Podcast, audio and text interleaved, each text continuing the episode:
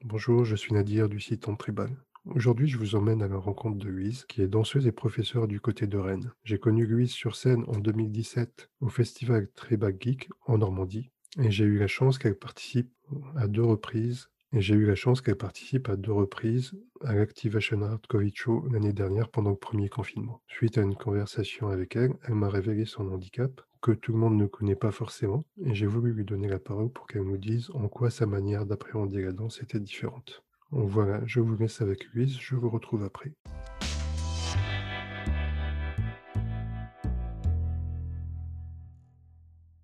Alors Louise, bonjour. Bonjour. Comment ça va? Ça va, merci. Et toi? Ça va bien, merci. Est-ce que tu veux bien te présenter pour les gens qui ne te connaîtraient pas? Alors, euh, je suis euh, Louise, je suis euh, danseuse et professeure de danse orientale et tribal. Alors, j'essaye de pas trop dire tribal, mais tribal fusion, celle qu'on appelait la tribal fusion. du côté de Rennes, en Bretagne. Je travaille dans l'association Awadim depuis maintenant je crois, trois ans. Et comment tu en es venu à pratiquer cette danse? Euh, Alors en fait, euh, ça a commencé complètement par hasard. Euh, moi, j'ai fait, quand j'étais jeune, j'ai fait du modern jazz pendant de nombreuses années et il y a un cours de danse orientale qui s'est ouvert dans le, la maison de quartier où je, où je prenais des cours de modern jazz et c'est vraiment par curiosité que je suis allée voir ce que c'était parce que je voyais pas du tout ce que c'était. Et, euh, et j'ai attrapé le virus. Et donc euh, j'ai commencé par euh, par danser euh, les danses orientales. Et euh, un peu plus tard j'ai découvert les Belly Dance Superstars et Rachel Bryce sur internet sur YouTube. Et et j'ai remarqué qu'il y avait une danseuse qui vivait pas très loin de chez moi. Et donc j'ai découvert Azel et j'ai commencé à faire à prendre des cours de, de fusion avec Azel je ne saurais pas dire quand exactement, mais ça fait déjà un petit bout de temps. Euh, moi, j'ai quelque chose qui m'a intrigué euh, lors d'une de lors d'une de nos conversations. Est-ce que tu préfères en parler ou tu préfères que je j'en parle moi Bah moi, je, je, peux en parler, j'ai aucun problème avec ça. Hein. En fait, euh, vas-y, je t'en prie. Je suis malentendante et je sais que c'est assez. ça peut paraître surprenant d'être danseuse euh, et euh, malentendante. Ça m'a surpris, je confirme. Euh, après, c'est alors la, la, malentendance, en fait, c'est vraiment tout un tout un spectre, si je puis dire. C'est un petit peu comme les gens qui ont des problèmes de vue. tu as des, des, gens qui sont aveugles, des gens qui voient de près, de loin, qui ont un champ de vision rétréci, etc. Bah, la malentendance, c'est un peu pareil. Il y a tout un, un tas de, de formes de malentendance différentes. Euh, moi, pour le coup, je suis, j'entends quand même parce que là, on peut discuter, donc euh, j'entends euh, quand même. après, j'entends pas tout, en fait. ce qui se passe, c'est que le, le son, en fait, on le calcule sur, sur, on parle des graves, des médiums et des aigus. Et moi, par exemple, j'entends plutôt bien les graves, je me débrouille pas trop mal, mais par contre, les médiums et les aigus, là, c'est un peu compliqué. Voilà comment ça se traduit pour moi.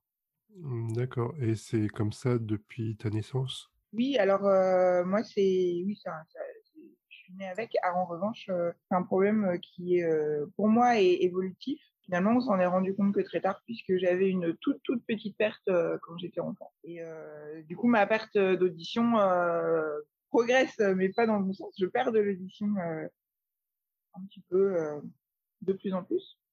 Par contre, du coup, ça m'a fait comme, comme c'est quelque chose dont on ne s'était pas rendu compte avec ma famille, euh, finalement, euh, de façon assez euh, spontanée, j'ai appris à lire sur les lèvres pour, pour compenser ma perte. Comme tu disais, c'est quand même assez surprenant pour une danseuse de découvrir qu'elle est malentendante.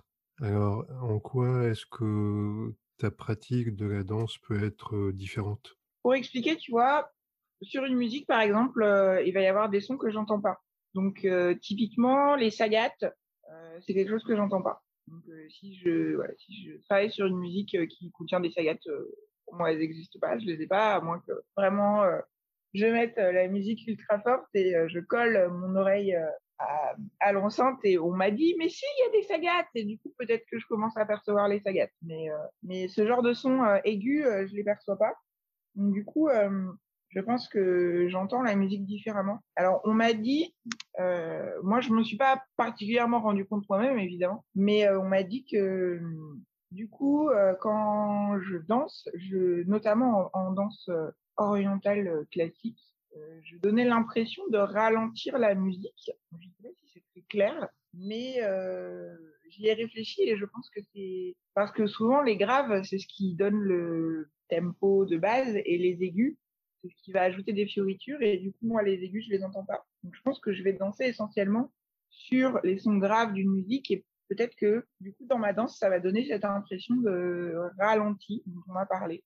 Après c'est assez rigolo dans ma pratique euh, de prof parce que euh, ça arrive euh, que je cherche à marquer un son que j'ai particulièrement entendu dans une musique et il me paraît tellement clair et évident et pas forcément pour mes élèves parce que pour mes élèves qui entendent euh, correctement, euh, eh bien, euh, le son en question va être noyé dans des fioritures, des sagates ou je ne sais quels autres bruits que moi je n'entends pas. Et donc, du coup, ça, ça peut, ça peut être assez marrant. Je me rappelle notamment d'une fois en particulier où on n'arrivait pas du tout à se comprendre avec mes élèves et je comprenais pas ce qui se passait et j'ai une, une amie prof qui est venue qui est venue assister à un de mes cours et en fait elle qui m'a dit mais en fait euh, ton bruit, enfin ton son là, euh, ton, ton doom de Darbuka, ben, on l'entend pas vraiment nous quoi. Je pense que c'est dans une, ça va affecter, je sais pas si on peut dire affecter, mais euh, affecter ma pratique dans une peut-être une lecture différente de la musique si je peux dire. Et dans ta vie de tous les jours, est-ce que j'imagine que ça t'affecte aussi? Ah oui. Ah bah alors là, on est en plein Covid et donc pour euh, en fait je mets toujours de la lecture labiale pour comprendre quelque chose.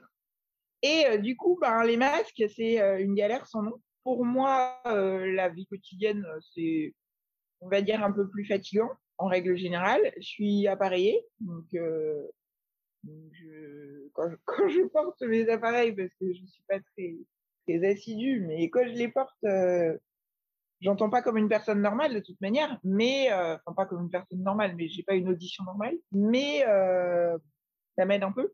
Mais alors là, avec les masques, c'est vraiment, vraiment galère. Si j'ai bien compris, moi je suis pas médecin, mais si j'ai bien compris euh, ce que m'avait expliqué mon audioprothésiste, les aigus, c'est ce qui permet de, de différencier les mots, en fait. Donc euh, souvent quand les gens me parlent, j'entends qu'on me parle, mais euh, je vais pas forcément distinguer les, mots qui sont prononcés. Donc, euh, en gros, euh, tu me parles, si, si je suis pas dans des bonnes conditions, euh, si je suis pas euh, concentrée sur toi quand tu es en train de me parler, qu'il y a du bruit ambiant, si tu me parles le dos tourné ou ce genre de choses, eh bien, que tu me parles français, anglais, chinois ou russe, ça me fait exactement le même effet. C'est du yaourt qui arrive dans mon oreille et du coup, je m'aide de la lecture labiale pour bah, pour comprendre les mots euh, qui sont prononcés. parfois, je devine aussi.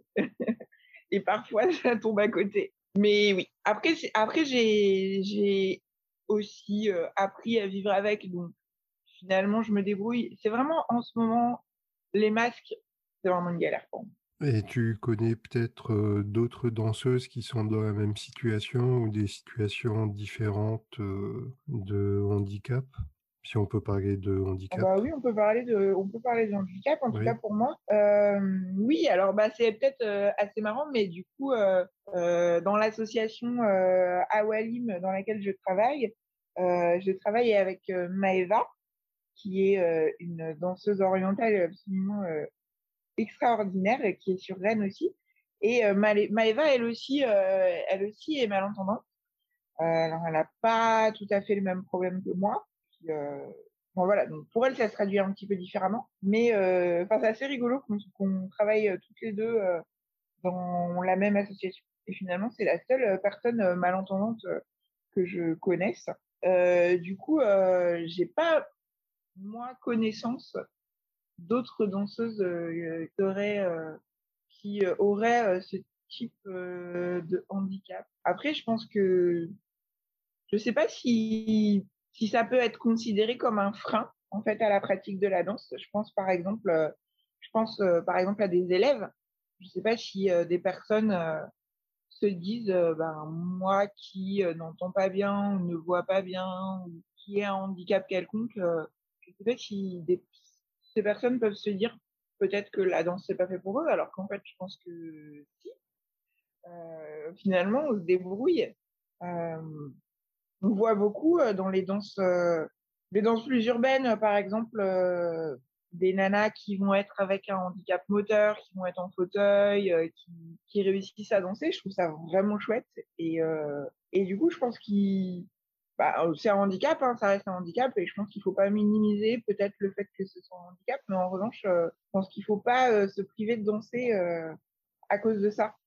Je suis bien d'accord avec toi et j'étais justement en train de j'ai justement fait un podcast dernièrement avec, Aurore, avec, AM, son nom d'artiste, qui elle aussi prône, alors c'est pas forcément un handicap, mais elle, c'est par rapport à sa maladie qui a vécu une métamorphose, physique et qui prône justement que la danse, effectivement, c'est aussi pour tous les corps, toutes les morphologies, tout, enfin pour tout le monde, quoi. Et est-ce que toi, tu as quelque chose aussi à dire là-dessus?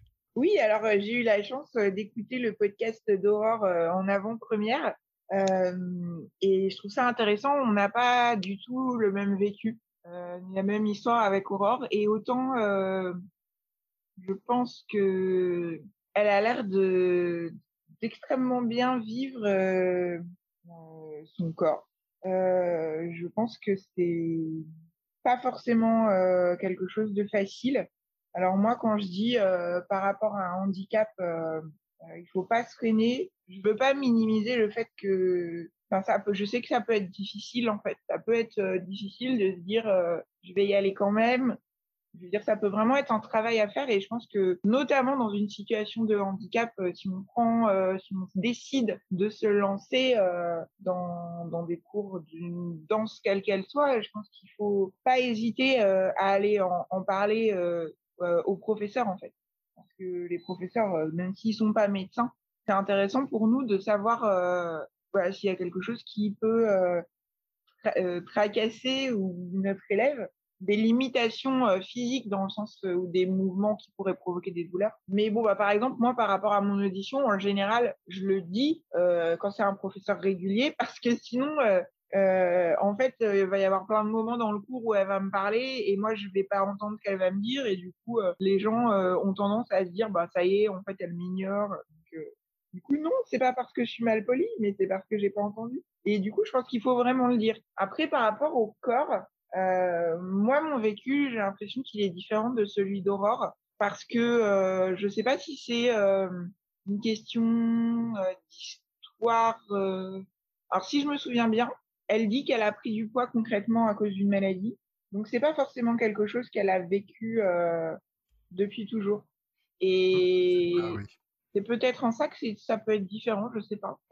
parce que je crois que quand on a une histoire difficile avec euh, son corps, quel, quel que soit le problème, est-ce que c'est un problème de poids ou un autre, je sais pas. Mais si c'est quelque chose qu'on traîne depuis euh, de nombreuses années, avec lequel on a grandi, euh, avec lequel on affronte euh, la société tous les jours depuis 30 ans, 35 ans, ben c'est pas aussi facile, je crois, de se dire en fait je m'en fiche, j'y vais quand même pas. Parce qu'on vit dans une société où alors même si euh, ça évolue un petit peu, mais les corps différents, les corps gros notamment, mais les corps différents aussi, euh, ne sont plutôt invisibilisés, sont pas forcément représentés dans les films. Euh, la, nana qui est grosse, c'est la bonne copine, c'est jamais celle qui va choper le beau gosse, qui est le héros de l'histoire. Et quand on a grandi avec ça, quand on quand on a vécu des discriminations euh, pendant, euh, pendant toute sa vie, en fait, je pense que c'est difficile, c'est un vrai travail de euh, réussir à passer outre et à se dire, tant pis, j'y vais quand même parce que moi, ça me fait plaisir de danser et je m'en fous de ce que pensent les autres. Je pense que c'est vraiment un travail difficile. en tout cas, moi, pour moi, ça l'a été. Euh, j'ai eu l'opportunité de travailler pour Miss Ronde euh, et Miss Curvy à plusieurs reprises et donc du coup de rencontrer des nanas qui ont euh, qui ont fait face à ce type de problème et je me suis rendu compte que j'avais été entre guillemets plutôt chanceuse et c'est assez horrible de dire ça. J'ai été plutôt chanceuse parce que j'ai pas moi fait face à trop de discrimination, j'ai pas été humiliée comme certaines peuvent l'être, j'ai pas euh, été euh, rejetée comme certaines peuvent l'être. Euh, en tout cas, pas à des degrés comme ces femmes, ce qu'elles ont pu nous raconter dans le cadre de Miss Ronde. Ça fait un vrai travail. C'est vraiment un vrai travail. C'est difficile, je crois. C'est bien de pouvoir le faire, c'est vrai. Mais bon, pour moi, même si j'ai eu cette chance, euh, pour moi déjà, ça a été un, gros travail de me dire, bah en fait, si, je vais prendre des cours de danse. En fait, si, je vais faire de la danse orientale. Et en fait, ben oui, euh, je vais danser le ventre découvert parce que c'était pas du tout le cas euh, les premières années où j'ai dansé. Et je l'ai fait les premières fois, mais je me sentais super mal. Et du coup, euh, c'est pareil, ça a été un travail pareil de me dire, en fait, en fait, je m'en fous. Les gens, si ça leur plaît pas, finalement, ben, j'en sais rien, ils ont qu'à fermer les yeux ou pas venir à mes spectacles. Je sais pas, mais mais pour moi, ça a été un cheminement qui a été difficile et qui est toujours parfois un peu compliqué aussi. Comme je disais, j'ai pas forcément fait face, moi, à des critiques directes, en tout cas pas au premier degré. Mais j'ai des copines qui m'ont rapporté que un tel, ou un tel avait dit ceci ou cela et qu'elles avaient été outrées et qu'elles les avaient envoyées chier, etc. Et euh, donc je sais que le fait de se produire euh, parce que euh, avec un corps différent, euh, ça c'est ouvrir la porte à euh, ce type de remarques grossophobes. Probablement parce que les gens ils ont peur. Enfin, ils ont peur. On a vu avec le Covid que les gens ils ont plus peur, j'ai l'impression, de prendre du poids pendant le confinement que euh, d'attraper le Covid en, en lui-même. Je sais pas si si, c'est une peur, j'en sais rien, mais euh, donc oui, je pense qu'il faut y aller quand même. Et l'audition, j'ai de la chance, entre guillemets, on m'avait dit ça, j'avais trouvé ça un petit peu bizarre. Mais mon problème d'audition, finalement, c'est un handicap invisible. Les gens voient pas que j'ai ce problème. Le corps, je pense que il faut y aller, mais faut pas minimiser le fait que c'est un travail. Et ça peut être un cheminement. Et si on peut le faire sans arrière-pensée, sans se prendre la tête, en se disant je m'en fous, j'y vais, c'est vraiment ultra cool. Mais faut savoir que même si on a l'impression que c'est impossible, en fait, si, c'est possible, mais du coup, ça veut dire que ça va prendre un peu plus de travail. Et euh, du coup, moi, j'ai, comme, comme on en est à parler des corps et euh, de discrimination, je pense que aussi dans votre milieu, il y a une discrimination qui peut être aussi inverse envers les personnes maigres qui font tout ce qui est danse orientale et tout ça, qui, euh, qui sont mal vues parce que, enfin, qui peuvent être mal vus, c'est pas systématique non plus, il faut pas exagérer, mais qui peuvent être aussi mal vus parce que, soi-disant, t'as pas assez de forme, parce que, etc., etc. Donc ça peut marcher un petit peu dans les deux sens aussi. Oui, alors ça, je suis complètement d'accord. Alors c'est peut-être pas les personnes euh, euh, maigres, mais peut-être euh, les les femmes qui ont concrètement euh, pas avoir une grosse poitrine euh, ou pas avoir assez de fesses ou pas avoir assez de hanches selon les espèces de clichés euh, que certaines personnes ont en tête de la danseuse orientale qui serait voluptueuse mais pas trop avec le ventre plat mais une jolie poitrine et des fesses mais pas trop non plus. Et je je suis convaincue oui que ça peut aussi être difficile pour pour des femmes euh, qui vont pas forcément rentrer dans ce cliché. Je crois qu'en fait, c'est difficile euh, à partir du moment où tu rentres pas dans le cliché, quoi. Et c'est quelque chose qui est qui est avéré. J'ai discuté avec Soraya Bakouche. Je ne sais pas si vous la connaissez, mais alors si vous ne la connaissez pas, il faut absolument absolument voir son travail. Euh, c'est une danseuse euh, orientale que j'ai euh, invitée à Rennes l'année dernière, juste avant le démarrage du gros bordel et euh, Soraya, elle est aussi chercheuse en sociologie et euh, elle travaille euh, sa thèse. Enfin, sa, thèse est sur sur le domaine de la danse. Alors je vais pas en dire plus parce que je suis pas, je saurais pas l'expliquer clairement.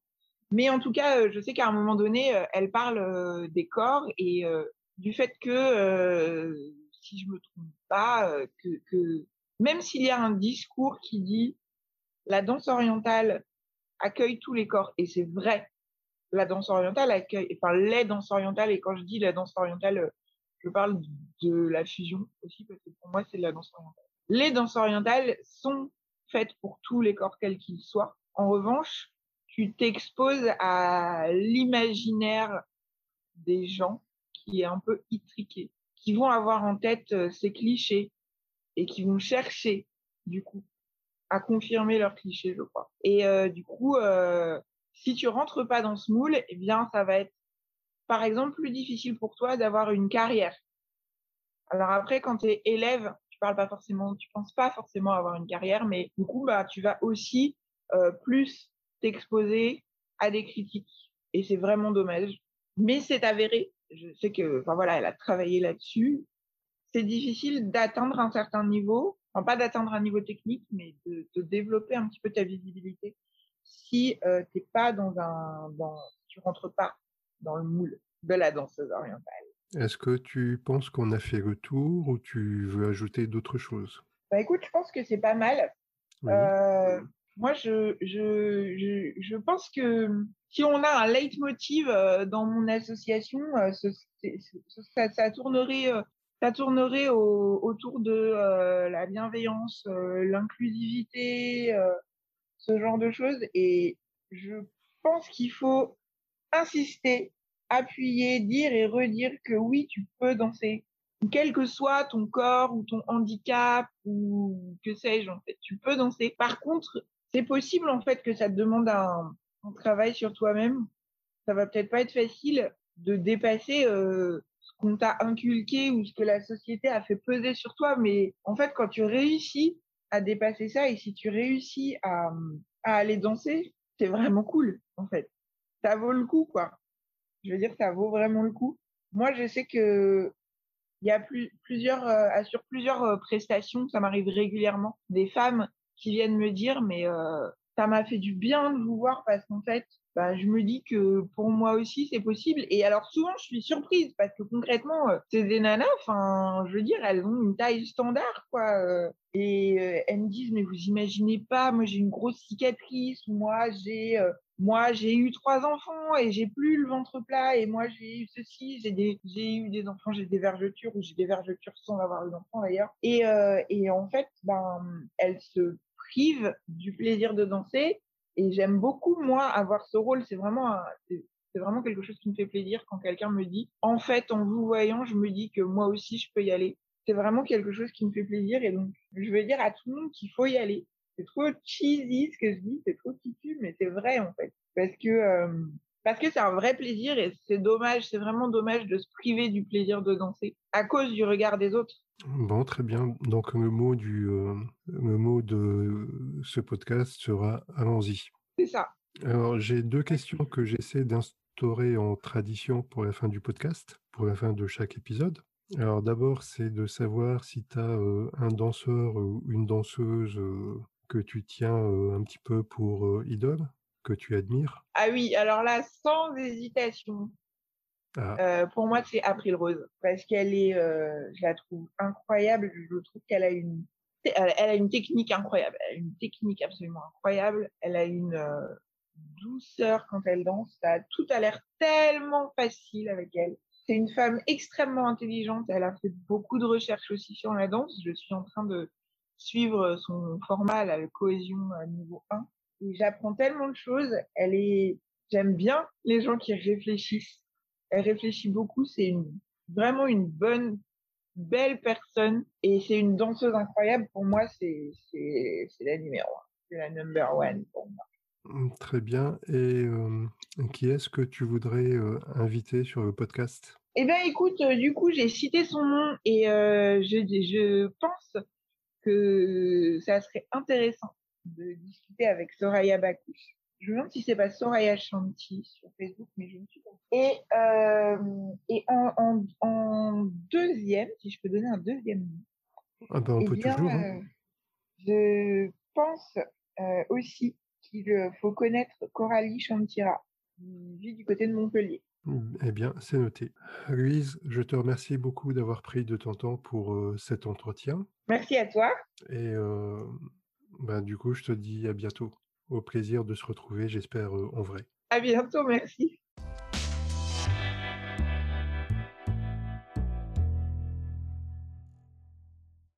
Voilà, c'est terminé pour aujourd'hui. J'espère que ça vous aura plu. N'hésitez pas à réagir en commentaire et à vous abonner. À bientôt. Au revoir.